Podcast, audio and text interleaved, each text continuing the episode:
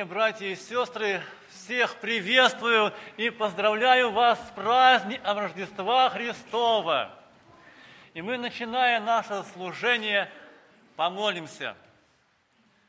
Наш Небесный Отец, мы благодарим Тебя за то, что Ты послал в мир своего единородного Сына, нашего Господа и Спасителя Иисуса Христа – за то, что Он стал рядом с нами.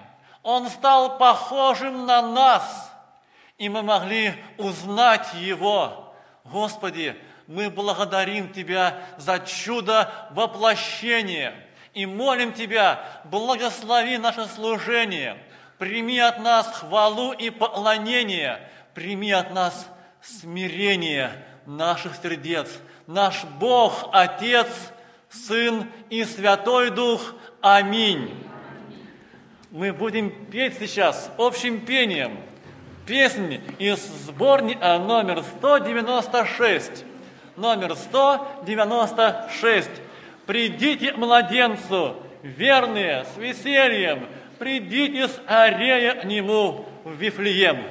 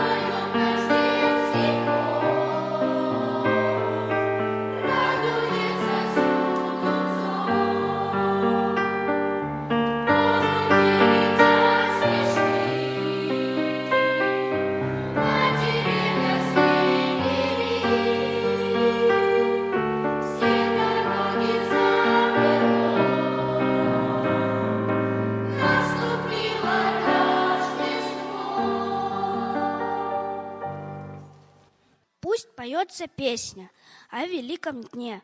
Дал Отец Небесный радость вам и мне. В мир пришел Спаситель в грешные края. Он святой учитель, это знаю я. Он для всех сегодня открывает дверь. На призыв Господень поспеши теперь. Аминь.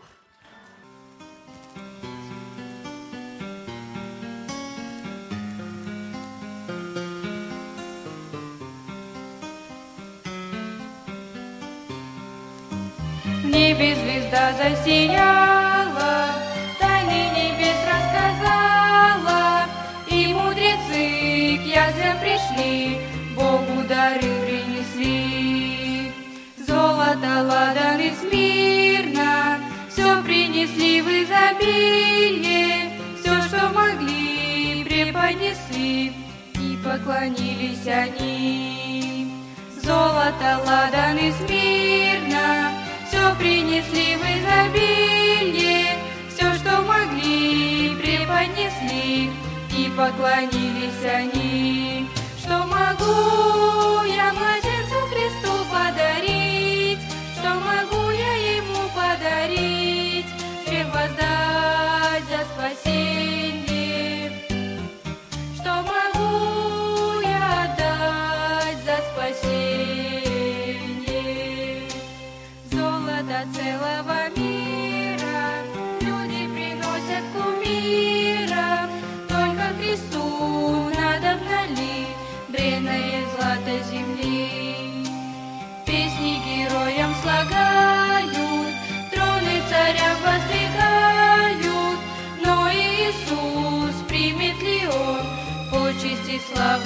трон? Что могу я младенцу Христу подарить? Что могу я ему подарить? Чем воздать за спасение?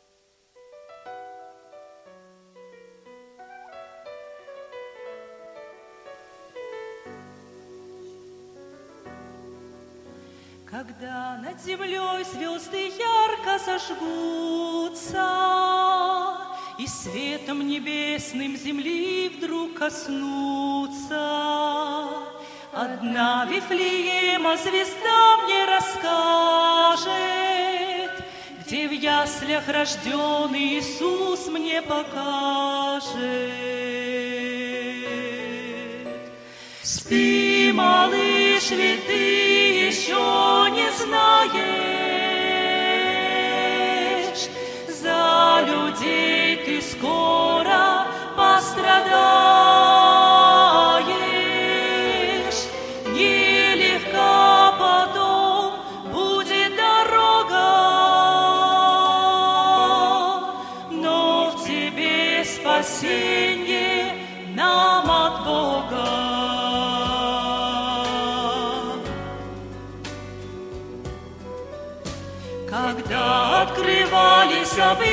синее небо, И ангелы Грузиасана запели, А мать на руках нежно сына качала.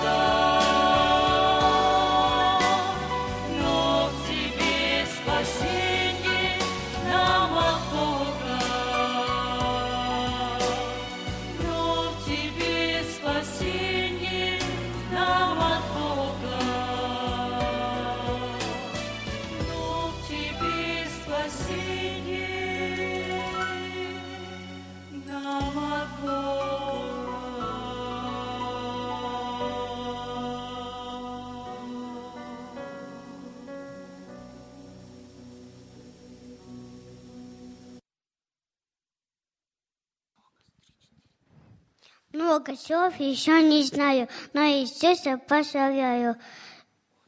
Он родился в эту ночь, чтобы грешникам помочь. Хоть Хотя мальчик небольшой, благословлю душой. И Иисусу день рождения подарю я песни хваления. Аминь.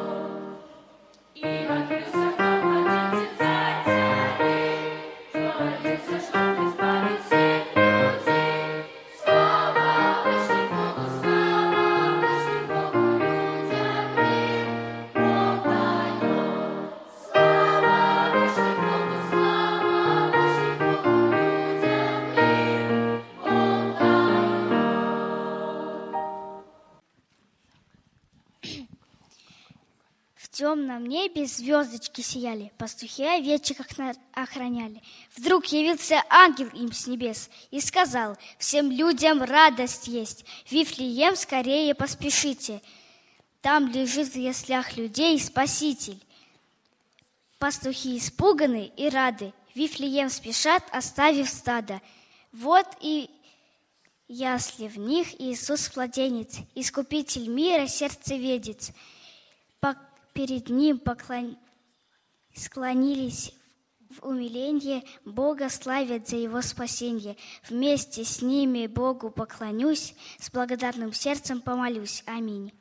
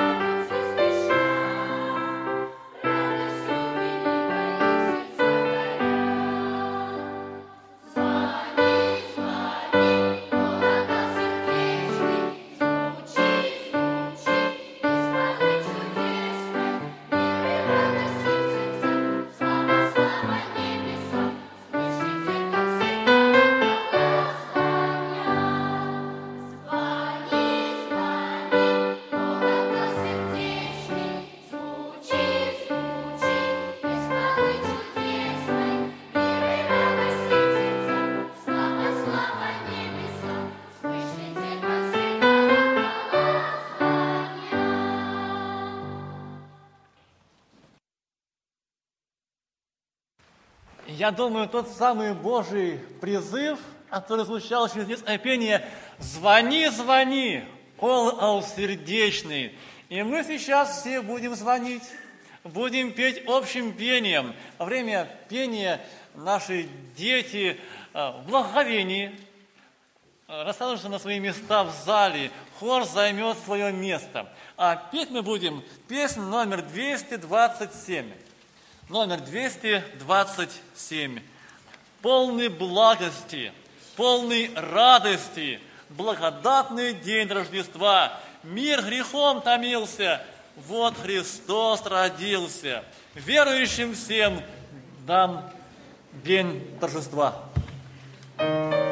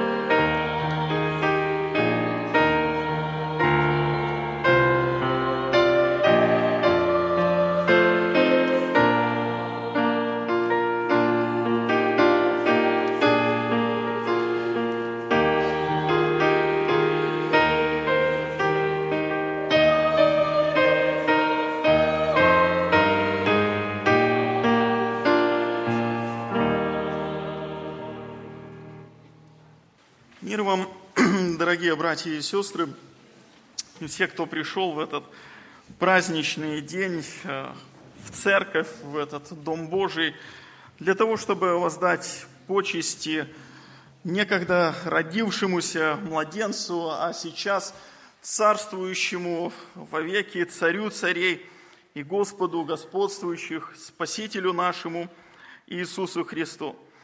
В свою очередь хочу вас поздравить с этим прекрасным праздником, с этим событием и пожелать, чтобы и в этот день радость Рождества, она наполняла и ваше сердце, и вы также переживали вот эту личную встречу со Христом, вы также были участниками общего поклонения здесь, в этом торжественном собрании.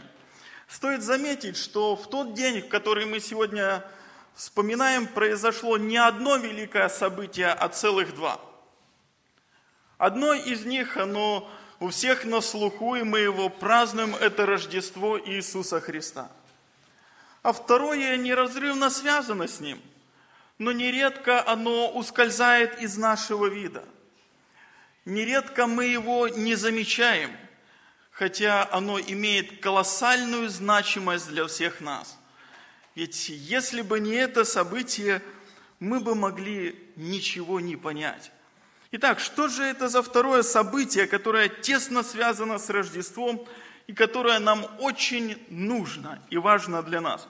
О нем пишет э, евангелист Лука в своем рождественском повествовании во второй главе с 8 по 20 стих включительно.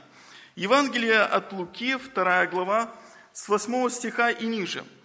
В той стране были на поле пастухи, которые содержали ночную стражу у стада своего. Вдруг предстал им ангел Господень, и слава Господня осияла их, и убоялись страхом великим. И сказал им ангел, не бойтесь, я возвещаю вам великую радость, которая будет всем людям – ибо ныне родился вам в городе Давидовом Спаситель, который есть Христос Господь. И вот вам знак. Вы найдете младенца в пеленах, лежащего в яслях. И внезапно явилось с ангелом многочисленное воинство небесное, славящее Бога и взывающее. Слава Вышних Богу и на земле мир, в человеках благоволение. Когда ангелы отошли от них на небо, пастухи сказали друг другу, пойдем в Вифлеем и посмотрим, что там случилось, о чем возвестил нам Господь. И поспешив, пришли и нашли Марию и Иосифа, и младенца, лежащего в яслях. Увидев же, рассказали о том, что было возвещено им о младенце сем. И все слышавшие дивились тому – что рассказывали им пастухи. А Мария сохраняла все слова сии, слагая в сердце своем. И возвратились пастухи, славя и хваля Бога за все то, что слышали и видели, и как им сказано было. Итак, что же это за второе событие? Вторым событием, неразрывно связанным с Рождеством Иисуса Христа – является Божие откровение людям о том, что родился Спаситель. Ведь если бы сам Бог не объяснил нам, что произошло в эту ночь, мы бы ничего не поняли. Человек не в силах был догадаться и проникнуть в глубины и в тайны Божьи, что Бог совершает в эту ночь в Вифлееме. Это чем-то похоже, как если бы вы подарили священное писание человеку, который не умеет читать. Священное Писание – прекрасный и великий подарок. Но человек, который не умеет читать, не может получить от этого благословения. Он не может понять это Божие событие. Точно так же и здесь. Если бы сам Бог не пролил свет через ангелов, то для нас событие которое произошло той ночью в Вифлееме, было бы гораздо менее понятным. Итак, это откровение, которое получили пастухи в в в эту ночь в Вифлееме можно разделить на три части. Это повествование говорит о получателях откровения. Это повествование говорит нам о содержании этого откровения и о той реакции на это откровение, которая также показана в этом сте- тексте.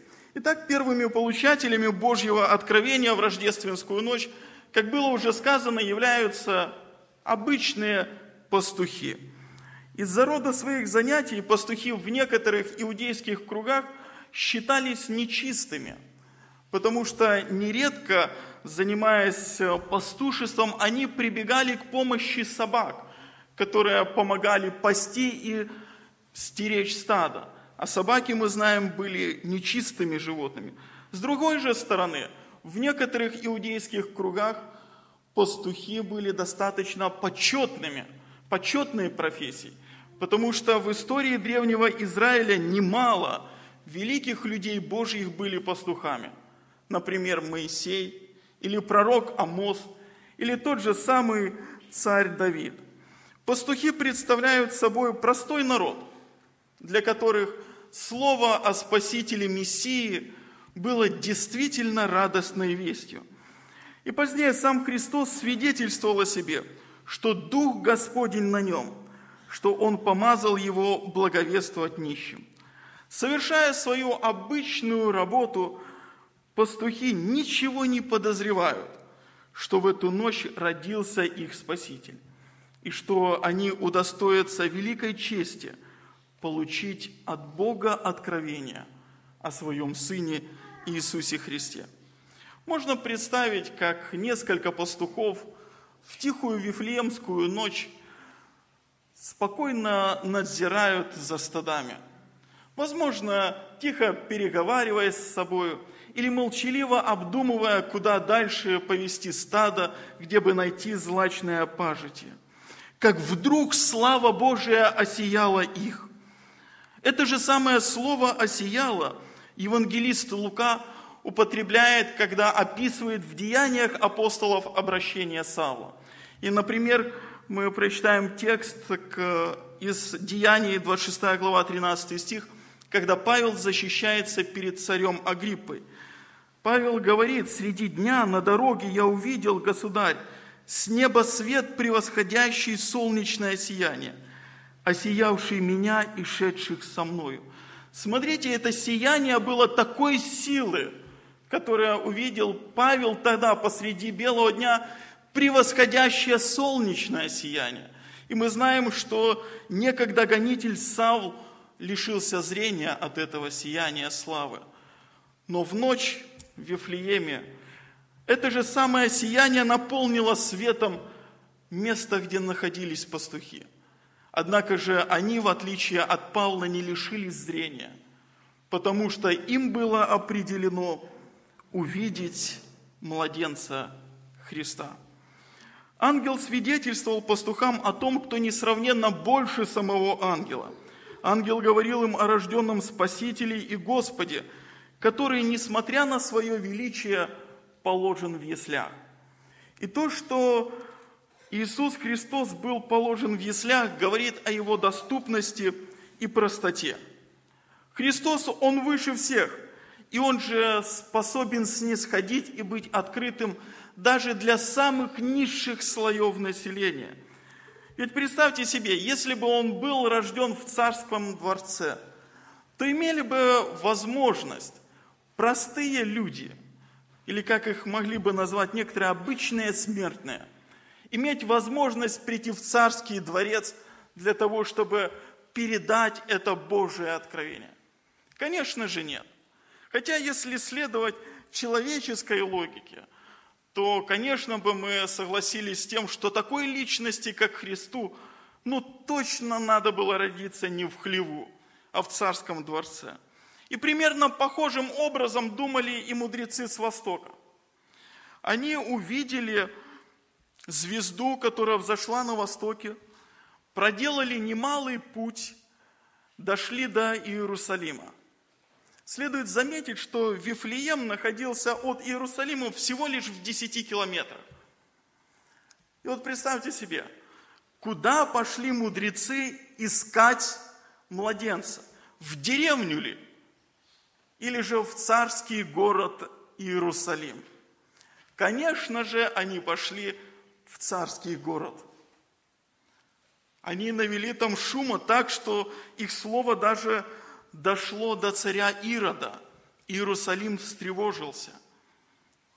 И необходимо было, чтобы эта Вифлеемская звезда пришла в движение, чтобы привести их к младенцу Христу. Они точно так же, как и обычные люди, думали, что если родился царь, то точно не в какой-то деревне, а в царском городе.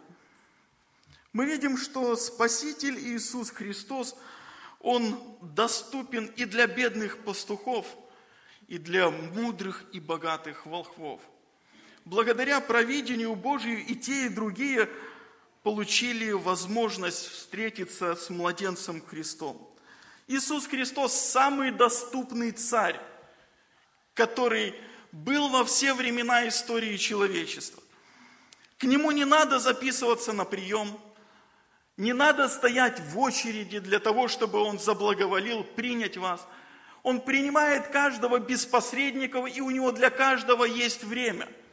Он самый доступный царь, и ему есть дело для каждого из живущих на земле. Рождение Христа – это радость для всех людей – Несмотря на то, что откровение изначально получили пастухи, но они не конечный результат. Это слово от Бога, возвещенное через ангелов, оно предназначалось для всех людей. Дорогие братья мои и сестры, Христос доступен сегодня точно так же для человека, как тогда в Вифлеемскую ночь он был доступен для пастухов, или позднее был доступен для мудрецов восточных. Если кто-то из здесь присутствующих еще не обратился ко Христу, не пришел к Нему с верой, то сегодня прекрасная возможность в этот праздник наладить свои отношения с Господом Иисусом Христом. Для таковых людей следует понимать, что ваше поклонение Христу начинается не с хвалебных песен рождественских, не с ваших добрых дел, а с молитвы покаяния. Для человека, который еще не отдал себя Христу, поклонение начинается с молитвы покаяния. И сегодня ты можешь воздать Ему божеские почести, как э, младенцу, как царю царей, тем, что в смирении признаешь себя нуждающимся в нем, нуждающимся в том, чтобы он спас тебя. Итак, дальше продвигаясь по тексту, мы можем увидеть, как Лука передает нам содержание откровения. Оно содержится с 9 по 14 стих. И это откровение проливает свет на Рождество Иисуса Христа. Оно естественным образом делится на две части. Это речь самого ангела с 9 по 12 стих. И вторая часть – это восклицание ангелов. То есть, с одной стороны, мы видим речь одного ангела, и потом мы видим восклицание целого хора. Явление и ангела, и воинства небесного открывается словами, схожими словами «вдруг» и «внезапно». Эти слова говорят о полной неожиданности для пастухов – эти события связаны друг с другом и идет одно за другим. Сегодня мы остановимся на словах ангела. Речь пастухов, если, точнее, извините, не пастухов, а ангелов этого воинства небесного, мы рассмотрим в другой раз, если позволит Господь. Если мы посмотрим на слова ангела Господня, то мы увидим, что он указывает на место, в котором родился Христос. Это Вифлеем Иудейский – он указывает на родившуюся личность, это Спаситель, это Христос Господь. И он говорит о неком признаке или дает некий знак, что этот младенец будет лежать в яслях. И мы начнем с последнего, со знака. Это не просто некий знак, который не имеет никакого смысла. Можно сказать, что это опознавательный признак, по которому пастухи могли идентифицировать младенца, что это именно тот младенец, который Христос Господь. Важно заметить, что Христос был не единственным мальчиком-младенцем в ту ночь в Вифлееме. Историки говорят о том, что древний Вифлеем времен Христа насчитывал примерно тысячу человек, чуть-чуть больше. Если следовать среднестатистическому делению общества, то 3% населения составляют грудных младенцев. Это мальчики и девочки. Тогда получается 30 человек грудничков. Из них 15 мальчиков и 15 девочек. Плюс-минус там один или два в ту или другую сторону. А если учитывать тот факт, что была перепись, и Вифлеем был переполнен, с избытком переполнен, то количество мальчиков-младенцев могло возрасти гораздо больше. Возможно, до сотни. Косвенным свидетельством того, что Христос был не единственным младенцем в Вифлеемскую ночь, является и то, что позднее Ирод отдал жесточайший приказ избить младенцев до двух лет и ниже. Да и в конце концов, если бы Иисус был единственным младенцем в Вифлееме в ту ночь, ангелу не потребовалось бы давать никакого знака. Пойди в Вифлеем, найди младенца, и все, ты не ошибешься, ведь он один. Но нет. Там было несколько десятков мальчиков, а может быть даже и сотня. И как отличить того из них? Ведь у младенца Христа не было никаких отличительных признаков внешних. Не было привычного нам из мультиков ореола над головой или нимба. Это был обычный мальчик – обычный младенец, который был спеленан обычными пеленами, но положен в необычное место, в ясли. И именно ясли свидетельствовали просвещенным пастухам, что именно этот мальчик и есть Христос Господь. Потому что ложить ребенка в кормушку для скота – это не было нормой для того времени. Это было исключение. И мы не хотим здесь сейчас уронить достоинство Иосифа и Марии, мол, могли бы придумать что-нибудь получше, чем кормушка для скота. Мы уверены, что все было благопристойно и чинно с благоговением. Мы уверены, что эта кормушка была тщательнейшим образом приготовлена – но в силу непреодолимых для них обстоятельств они вынуждены были положить этого младенца в ясли. Ясли являются подтверждением того, что это истинно Христос. Я бы хотел провести небольшую параллель между яслями для скота и словами ангела, которые он возвестил о Христе – Слова ангела для нас являются тоже неким опознавательным знаком, что мы уверовали в того истинного Христа. Дело в том, что многим из нас известно, что мы живем в последнее время, которое характеризуется с тем, что появятся многие лжехристы. И уже во времена апостолов такие лжехристы появлялись. Один из таких лжехристов – это тот, который пришел вне человеческого тела, который был просто бестелесный дух. Однако же ангел говорит, родился младенец. Родился, его рождение означает полное восприятие человеческой природы. От эмбриона в утробе Марии до его появления на свет, последующего возрастания и смерти – его рождение и слово «младенец» говорит о человечности Христа, о том, что Он воспринял человеческую природу. А если бы не так, то мы оказались в большой бы беде. Ведь еще один из отцов церкви заметил, то, что не было воспринято, не могло бы быть и искуплено. Другими словами, если бы Христос не принял бы человеческую природу, Он бы не мог искупить нас – Он бы не смог стать нашим представителем перед Богом. Он бы не смог понести мой и твой грех на себе и испить чашу Божьего гнева. Но для того, чтобы стать этой жертвой, он должен был в полноте воспринять человеческую природу. Другой лже-Христос – это только человек, который иногда удостаивается чести пророка и Мессии, но при этом отрицается его божественность. Такого лже-Христа вы можете встретить у мусульман и у свидетелей Иеговы.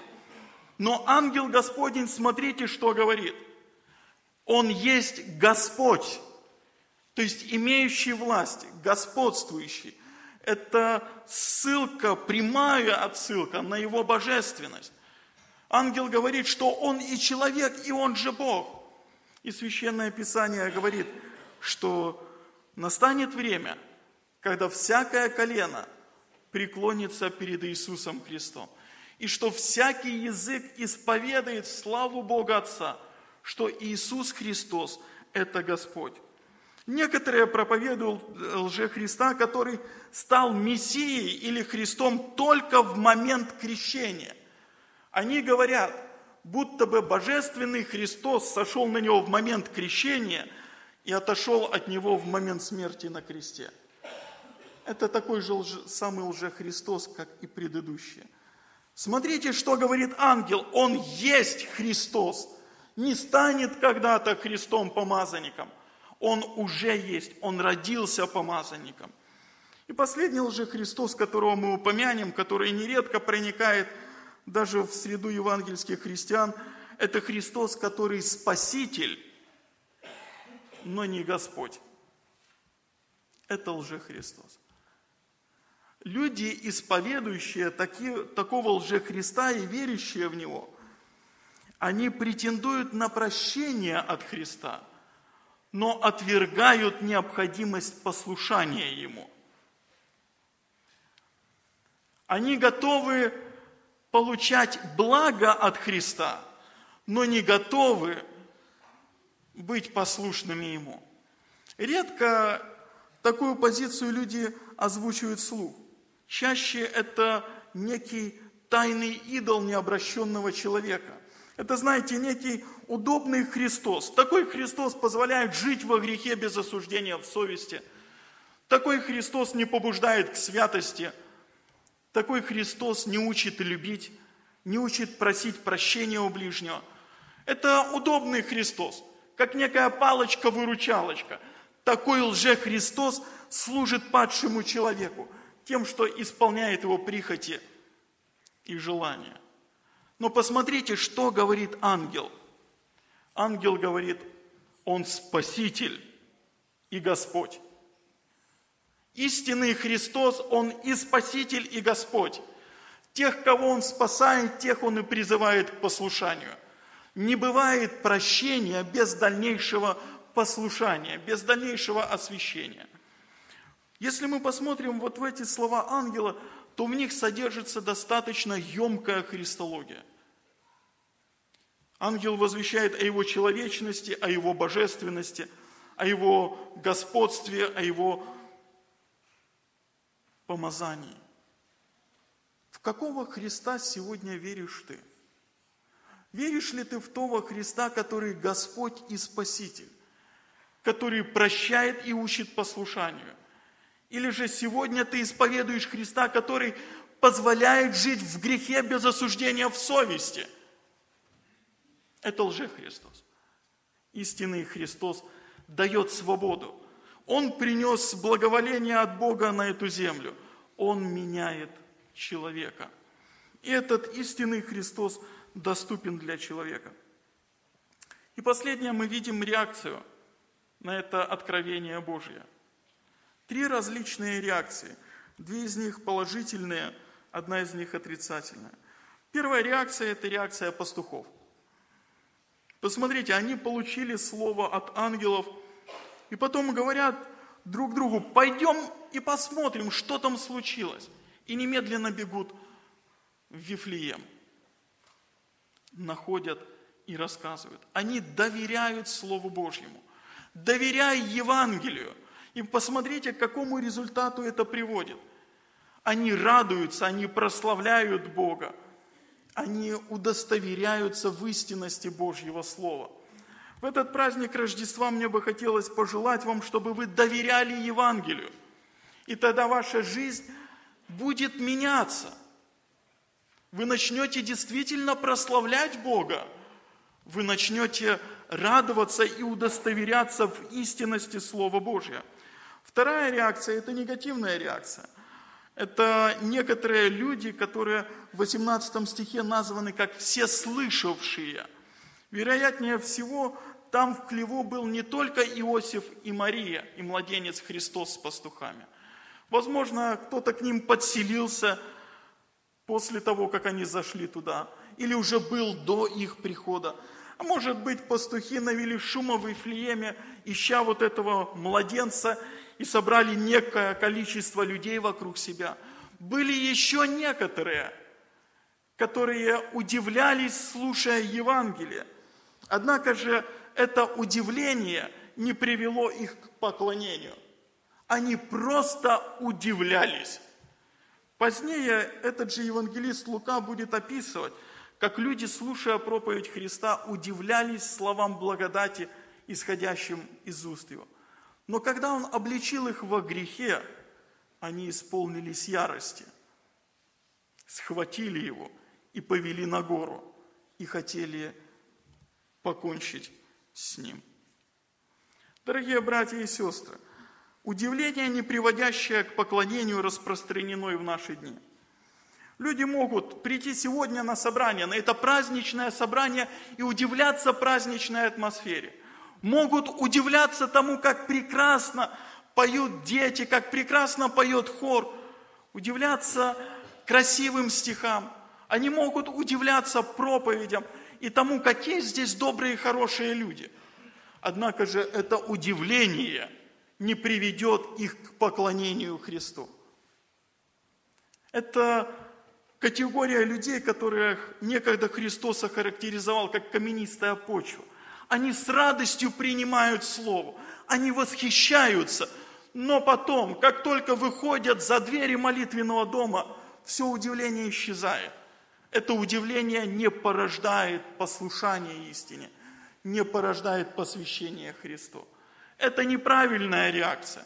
Это подмена практических шагов эмоциональным переживанием.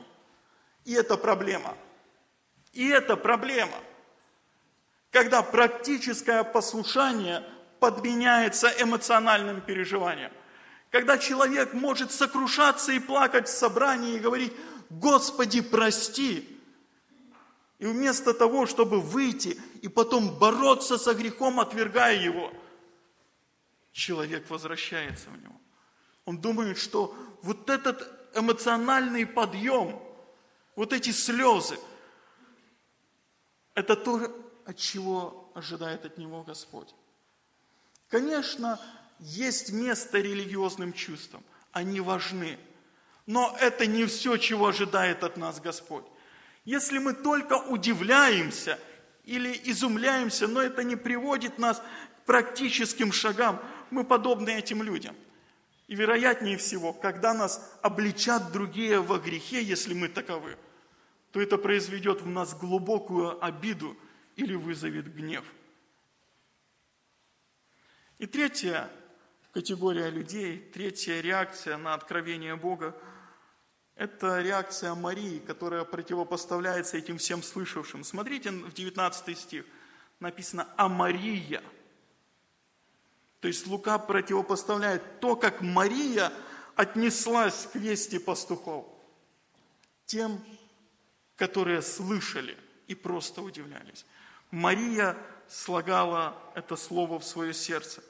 Можно сказать, наполняйте свое сердце Евангелием – и храните его в нем. Представьте себе на минутку, что чувствовала Мария в тот момент. Для того, чтобы было более понятно, представьте себе современную Марию и Иосифа. Обычная молодая пара, у которых вот-вот появится ребенок, 9 месяцев. Ну, чем занята Мария? Выбирает коляску, кроватку, готовит пеленки, советуется с Иосифом. Иосиф там одобряет или не одобряет. Как-то готовится жилье к восприятию ребенка. Теперь можно сказать, что и там в древности также люди, они готовились к появлению ребенка. Можно предположить, что плотник Иосиф в Назарете сделал хорошую кроватку для своего сына. А Мария хорошо приготовила дом, узнала, возможно, а, хорошую повитуху, которая бы благополучно приняла бы роды, у которой отзывы одни пятерки. Но что происходит? Выходит указ кесаря Августа о переписи населения. Все приготовления на смарку. Мария вынуждена в положении идти в неблизкий путь. И в итоге она рождает своего ребенка в хлеву и вынуждена положить его в ясля. Теперь еще возьмите еще один факт во внимание, что Бог практически полгода молчит. Последнее слово ободрения она слышала от Елисаветы, у которой пробыла около трех месяцев. И дальше мы не читаем, чтобы Бог являлся к ней и говорил ей что-нибудь. Полгода. Такой путь. Царь царей должен родиться, и я рожаю его в хлеву и вынуждена положить в кормушку для скота. Представьте, что происходит в сердце этой женщины. И вдруг приходят пастухи, которые возвещают Евангелие. Евангелие для Марии – это как елей на сердце. Она слагала это слово в своем сердце потому что оно говорило о ее сыне. Оно подтверждало и укрепляло в ней веру. Оно вторило тому, что некогда девять месяцев назад благовестил ей ангел. Для нее Иисус был любимым. И поэтому Евангелие было драгоценным для нее. Те, кто любят Христа, будут слагать Слово о Нем в своем сердце. И в этот праздник Рождества мне хотелось бы пожелать вам, любите Господа – и слагайте, подобно Марии, истину о нем в своих сердцах. Это приведет к тому, что мы будем становиться все более и более похожими на Него.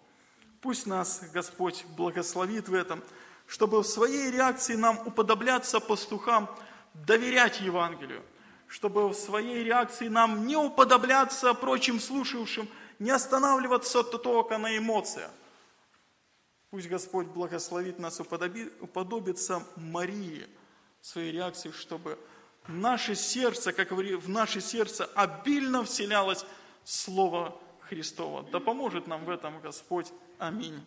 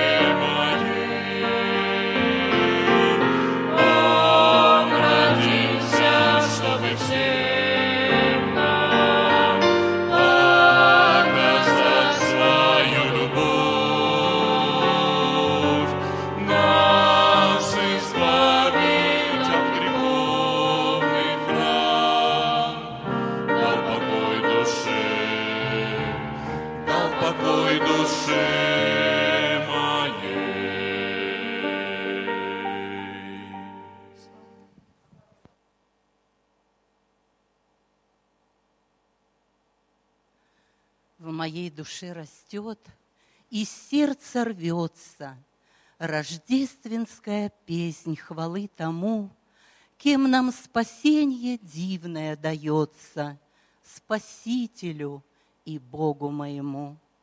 И мысленно я вижу ночь святую, уснувший Вифлеем и пастухов, солому в яслях жесткую, простую, кормушку для овец и для волов, и мать пречистую, и тихое смущение в лице Иосифа, и тайный его страх пред явным чудом Бога воплощения, свершившимся здесь, на его глазах.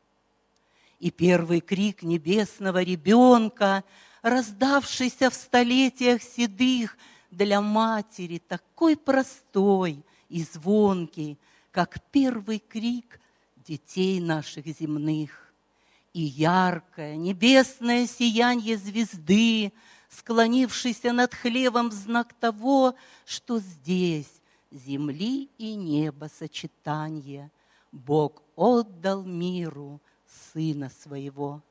Пророчество святое Симеона, когда младенца он благословил, и матери счастливой, облегченной, тогда о крестных муках говорил. И старицы свидетельство простое, дождавшийся того, кого ждала, в посте, в молитве, на коленях стоя годами в храме, где почти жила. Ведь в этой самой чудной из историй, которой вот уже две тысячи лет утеха для всего людского горя, для нашей тьмы земной небесный свет. В ту ночь Спаситель был подарен людям. Ту тайну как плотским умом понять? Но истина живет, и спящих будет, и верою дает себя принять. И верой только оценить мы можем все, что для нас свершилось в эту ночь, и верою принять подарок Божий. Сам Бог готов всем грешникам помочь. Аминь.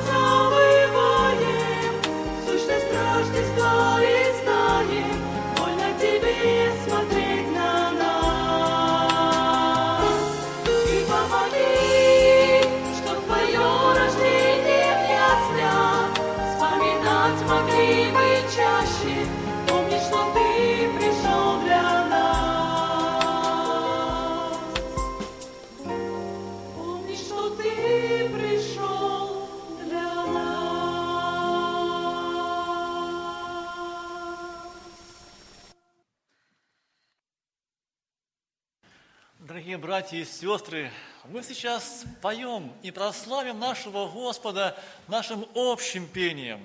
Мы будем петь песнь из сборника номер 209. Номер 209.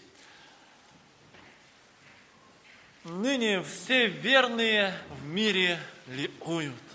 В небе все силы в Христе торжествуют. Царь вам рожден. Поспевают хвале Слава вышних Богу! Мир на земле!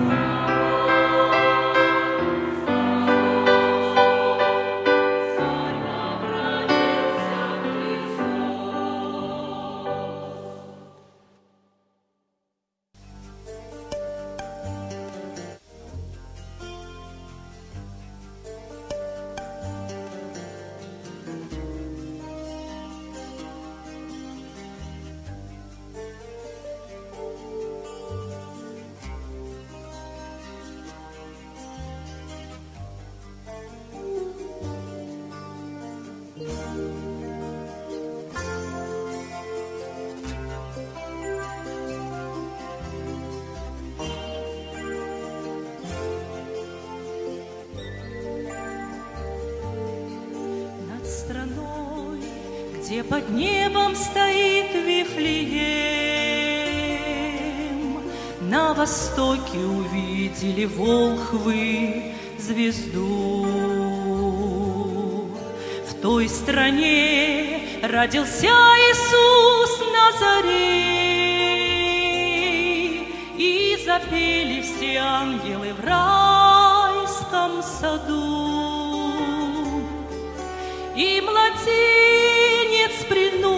Материнской груди,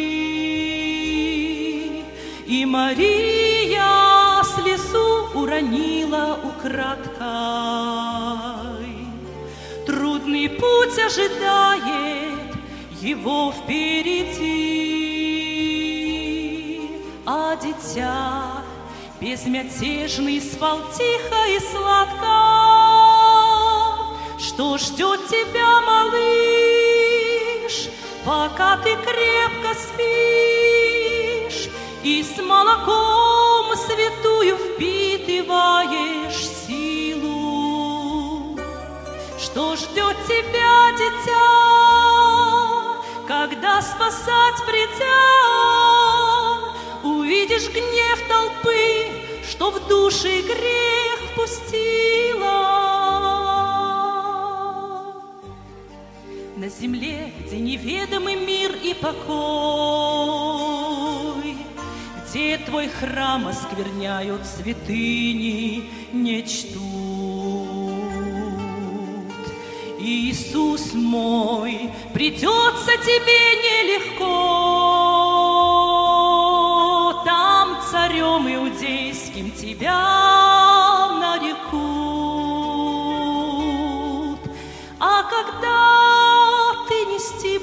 правду свою, кто-то будет сколачивать крест с упоением,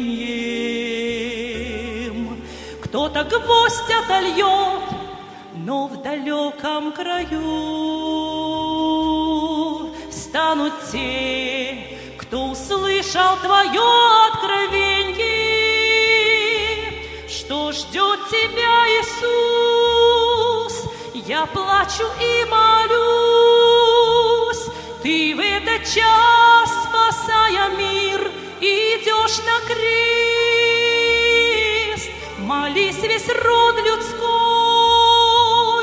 и сердцем, и душой, ведь ради нас Он был казнен и вновь воскрес.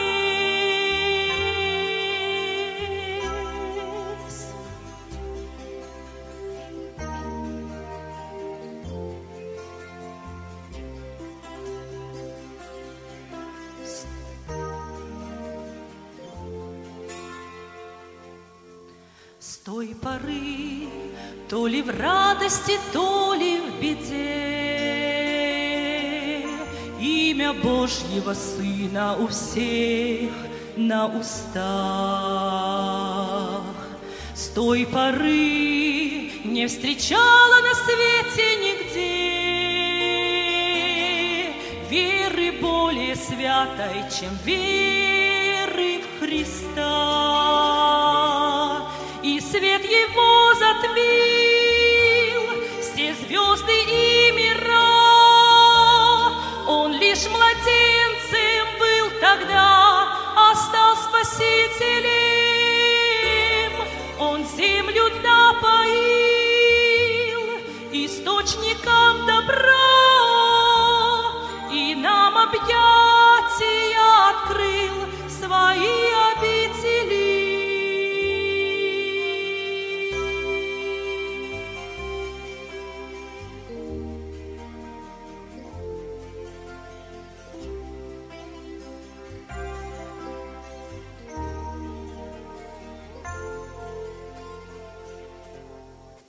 Слава Господу!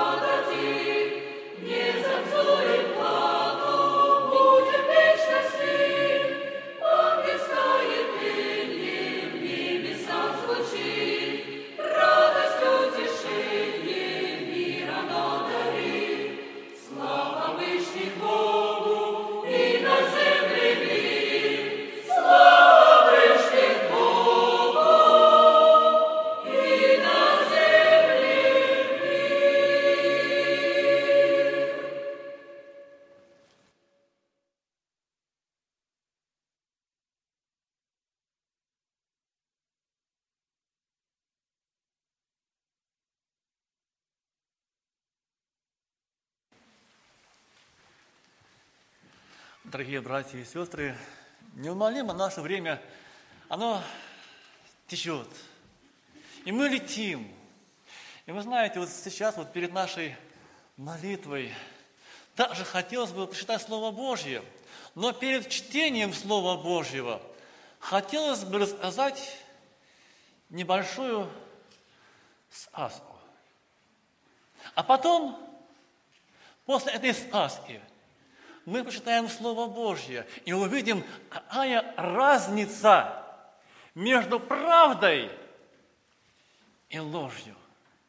Какая, какая пропасть лежит между истиной Слова Божьего и то, чего мы только можем придумать, представить или помечтать.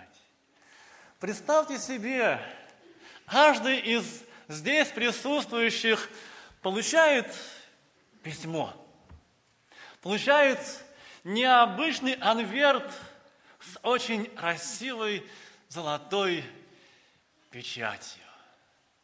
На печати герб. Герб, говорящий о том, что это письмо из администрации президента. И каждый, отрывая это письмо, уже ожидает, что бы от меня хотел мой президент сейчас. Может быть, со страхом мы отрывали это письмо. Может быть, в тайне. Мы читаем. Оказывается, нас приглашают на встречу с Ним. 7 января в 10 часов утра вы приглашаетесь в колонный зал, где будет говорить Он. Я думаю, вот в предвкушении этого события каждый из нас приготовился бы. Каждый из нас, может быть, купил бы самый новый, самый дорогой пиджак. Новый галстук одел бы. Может быть, приехали бы за несколько дней до назначенного времени, чтобы приготовить себя, чтобы выспаться. Ведь Он будет говорить со мной.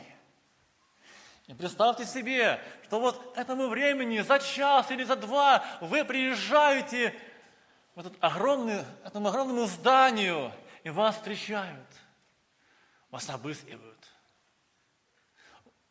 Безопасность должна быть соблюдена. Вы проходите один пост охраны, другой пост охраны, третий пост охраны. Везде вас спрашивают, вы кто? Пожалуйста, предъявите свой пропуск. А правда ли вас позвали на эту встречу? И вы с гордостью предъявляете данное письмо. Вот, я иду на встречу с ним, с моим президентом – заходите в здание, и вот этот большой вот Айрамыч, а, и вас этим серебром, которое обеззараживают, вас э, обрабатывают, чтобы ни один микроб не проник в алонный зал. И вы и уже готовые. Но вдруг вас останавливает очередной охранник и говорит, друг мой, пожалуйста, сдай свой телефон – Давай мы его положим в эту камеру хранения. А при возвращении, при твоем пути обратно, ты получишь его. И мы нехотя, нехотя, ведь так хотелось его сфотографировать. Но нет, нельзя пройти дальше. Вы свои телефоны оставляете у этого охранника. Но все равно это ваше настроение не ухудшается. Вы ждете этой встречи. Скоро она состоится, и вы заходите. Огромный, светлый зал. Еще никого нету, вы первый. И вам представляется возможность место выбрать. Поближе, поближе. Но нет. Ваше имя записано на одном конкретном стульчике – и вы можете сесть только на этот стульчик. И представьте себе, что ваш стульчик находится прямо за Алонной. И вы бы рады бы увидеть президента, но вы не можете. Вам мешает колонна. Вы не можете на другое место сесть. Вам не позволят. Там другие люди сидят. Но это не, соль, э, не ухудшает ваше настроение. Хоть мельком, но вы сможете увидеть самого. Друзья мои, это сказка. Давнее намек. А теперь давайте прочитаем Слово Божье, которое намного важнее любой сказки. Мы будем читать из книги Псалтырь. Псалом 39, с 8 стиха. Тогда я сказал, вот иду. В свит нижнем написано о мне. Я желаю исполнить волю Твою, Боже мой, и закон Твой у меня в сердце. Я возвещал правду Твою в собрании великом. Я не возбранял устам моим. Ты, Господи, знаешь правды Твоей не срывал в сердце моем, возвещал верность Твою и спасение Твое, не утаивал милости Твоей и истины Твоей пред собранием великим. Друзья мои, очень древний текст – который был записан задолго до воплощения, до прихода в мир нашего Господа и Спасителя. И Божий человек, написавший слова, написавший этот псалом, он чувствовал, что когда-то наступит тот момент, когда в мир будет явлен Сын Божий – наш Господь и Спаситель Иисус Христос. И за много столетий до тех событий, о которых сейчас мы поем, слово, которое читаем, этот человек Божий написал о приходе в мир нашего Господа и Спасителя. И начинаются эти слова такими, такими вот фразой – вот иду, вот настало время, и я иду. Иду для чего? Если мы с вами читаем дальше эти слова, то мы читаем о том, куда и кому пришел наш Господь Спаситель. Для кого Он пришел? Вот иду, чтобы говорить пред собранием великим, чтобы не зарывать своих уст, чтобы говорить о правде Божьей. Вот иду, и вот настало это время.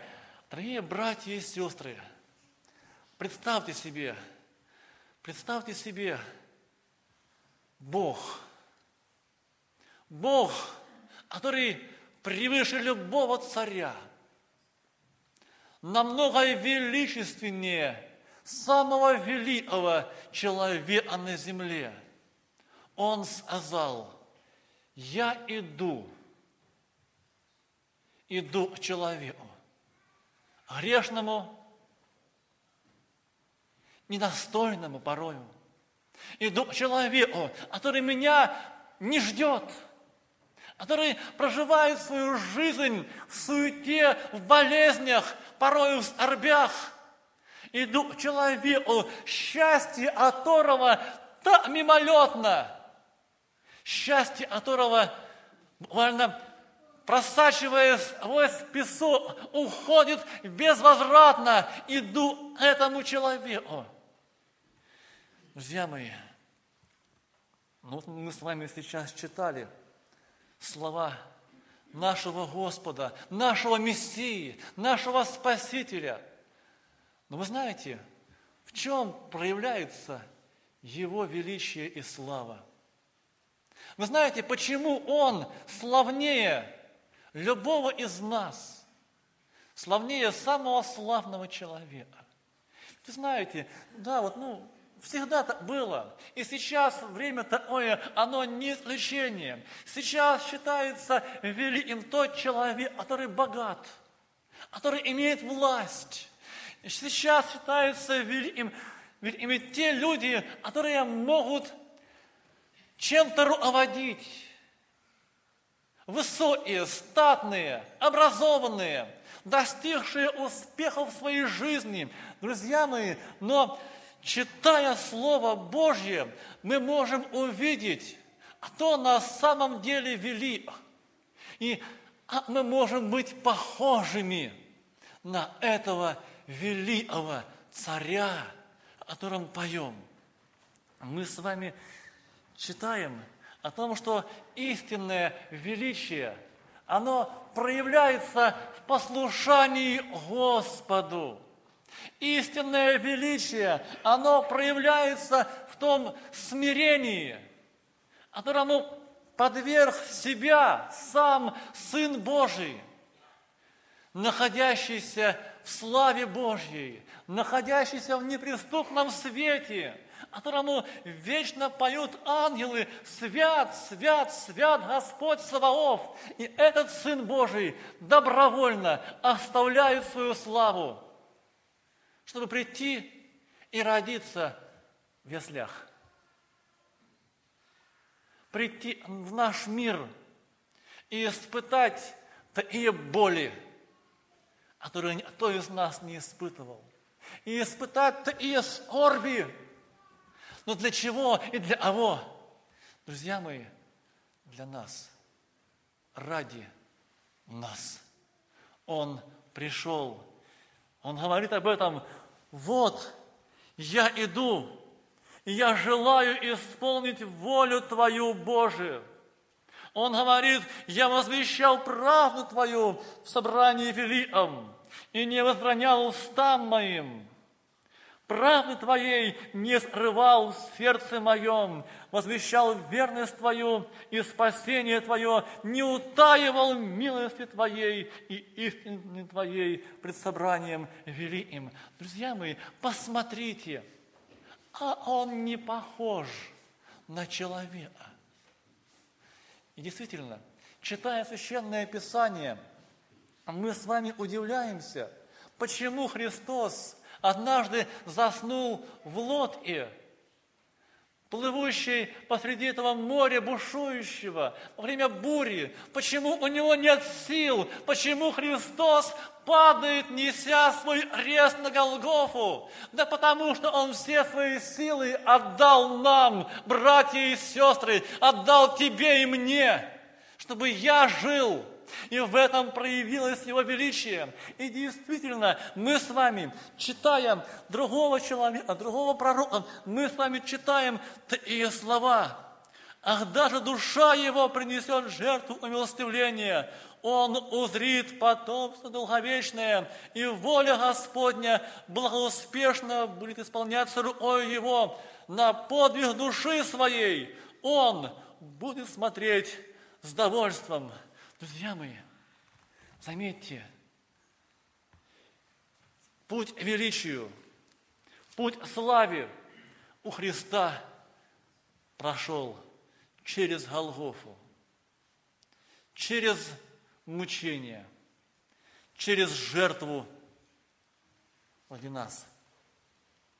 И сегодня, когда мы с вами приходим в собрание – приходим в церковь на эти служения, друзья мои, это служение намного славнее самой красивой сказки. Мы находимся в присутствии Божьем, и Он здесь. Он не только лежал в яслях на соломе – он не только был там, где могли увидеть его пастухи, и Мария, которая слагала все слова эти свое сердце, стараясь сохранить, запомнить. Он не только являлся тем людям, жившим в древности, он сегодня является каждому из нас, и мы сегодня не проходим через эти нескончаемые посты охраны, мы с вами не проходим через рамки металлоискателей. Мы с вами, к сожалению, порой не знаем телефоны, но мы приходим в славу Божьему, и Он говорит со мною и с вами, друзья. Он сегодня, обращаясь о мне, вам говорит, друг мой, есть один путь славе и величию. Есть один путь, ведущий в жизнь вечную – это путь с Господом, со Христом. Это путь, когда я посвящаю Ему свою жизнь, когда я порою смиряюсь, когда я ценю Его Слово, когда я прихожу к Нему и говорю, Господи, говори о мне, ибо слушает раб Твой – Говори о мне, Господи, чтобы я пошел в свои дома и семью, чтобы я пошел туда с Тобою вместе, неся в своем сердце ту благодать, то милосердие и любовь, которую Ты о мне проявляешь. Друг мой, сегодня у тебя и у меня есть прекрасная возможность не только здесь повстречаться с царем царей – но пойти с этим царем царей, с Господом и Богом, пойти в свой дом квартиру, пойти в свою семью, чтобы Он поселился и в моем, и в твоем доме. И сейчас, дорогие друзья, заканчиваю это слово, хотелось бы еще раз прославить нашего Господа – за то, что Он пришел, за то, что Он позвал нас, за то, что Он разослал нам эти драгоценные письма с Его печатью. Письмо называется Слово Божье, Библия. И мы с вами, откликнувшись на это письмо, пришли сегодня в Его дом. И мы услышали Его. И дай Бог пойти вместе с Ним – туда, куда Он хочет нас повести. Благослови нас Бог остаться с Ним навсегда, на всю свою жизнь. Аминь.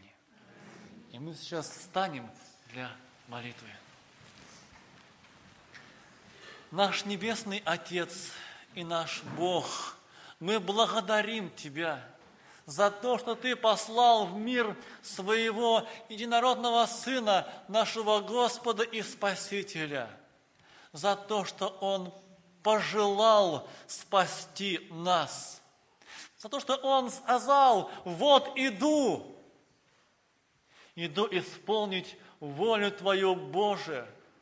Господи, Ты хотел спасения нашего, и это спасение в Твоем Сыне да будет имя Твое прославлено и возвеличено.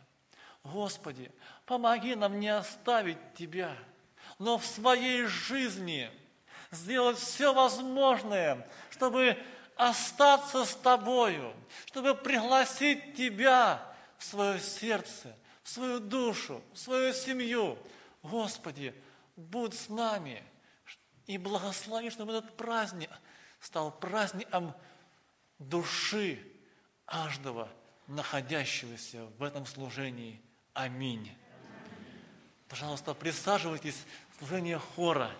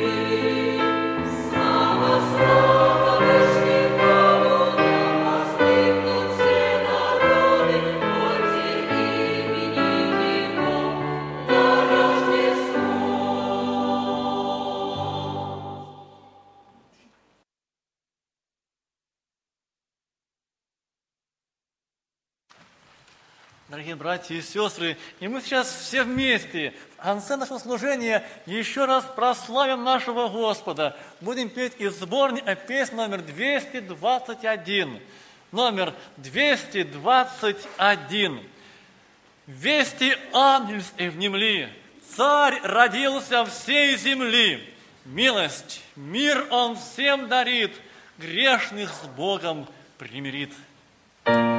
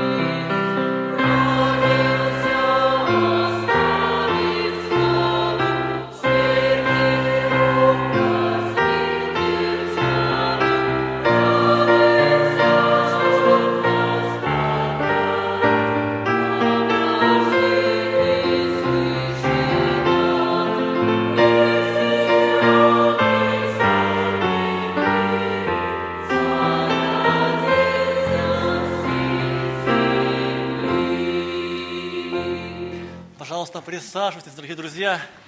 Если в нашем собрании есть люди, которые хотят с этим царем познакомиться лично, через молитву покаяния, которые желают, смиряясь перед нашим Господом, сказать, Господи, прости меня грешника и войди в мою жизнь. Если а вы люди есть, вы можете пройти вперед, и мы вместе будем молиться. Вместе будем просить нашего Господа, чтобы Он вошел в вашу жизнь. Дорогие друзья, есть несколько объявлений, которые хотелось бы сказать. А, Первое объявление о том, что вот сейчас наше служение будет завершено, но, пожалуйста, не расходитесь. Есть еще небольшая постановка, которую готовили наши дети, подростки, которые желают поделиться этой историей Рождества с каждым, кто находится в нашем доме молитвы. Поэтому после служения мы сделаем небольшой 5-7 минут перерыв. Вы можете пообщаться, поприветствоваться.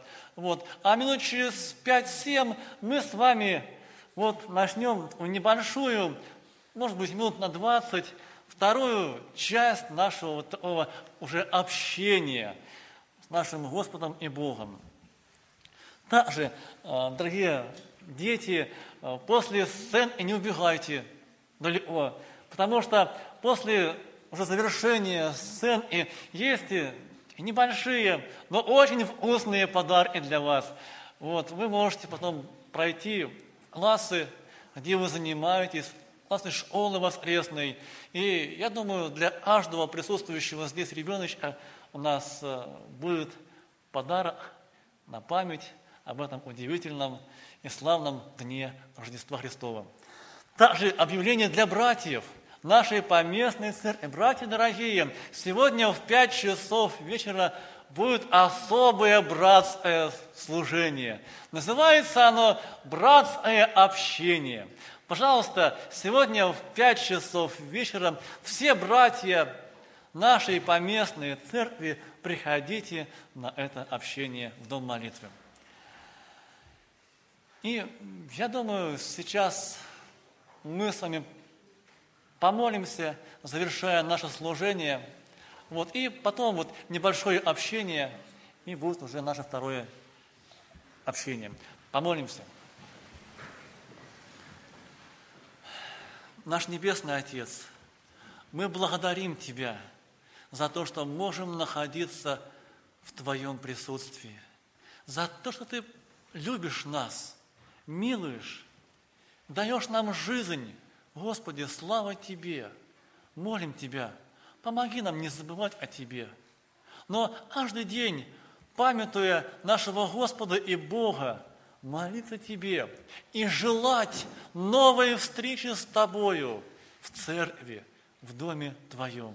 Благослови сейчас также наше это второе общение. Благослови эту постановку, которую желают нам дети показать. И прославься в жизни каждого из нас наш Бог, Отец, Сын и Святой Дух. Аминь.